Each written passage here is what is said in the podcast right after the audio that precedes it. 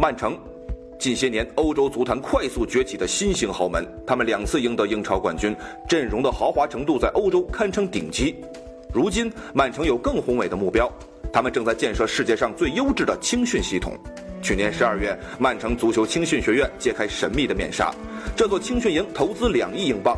如果你参观曼城青训营，会发现墙上写着老板曼苏尔的目标。我们不仅仅是打造一支全明星球队，还是着眼未来建设。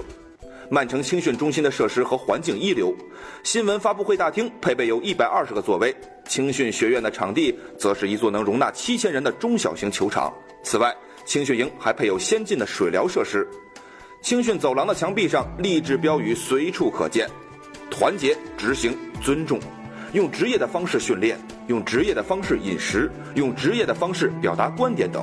俯瞰健身房，你还能看到蓝色字体书写的“创造未来”的标语。曼城培养计划已经收到回报，在维埃拉的调教下，曼城 U21 进步飞速。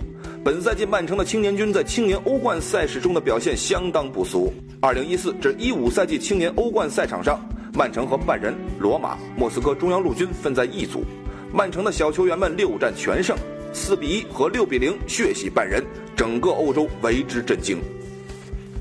曼城花巨资致力于青训发展年轻人的培养，这本身就是一项受人敬重的行为。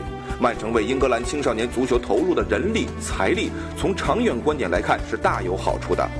曼城不仅仅是疯狂烧钱引进大牌巨星的土豪俱乐部，他们还想发现、培养、打造带有曼城精神的人才。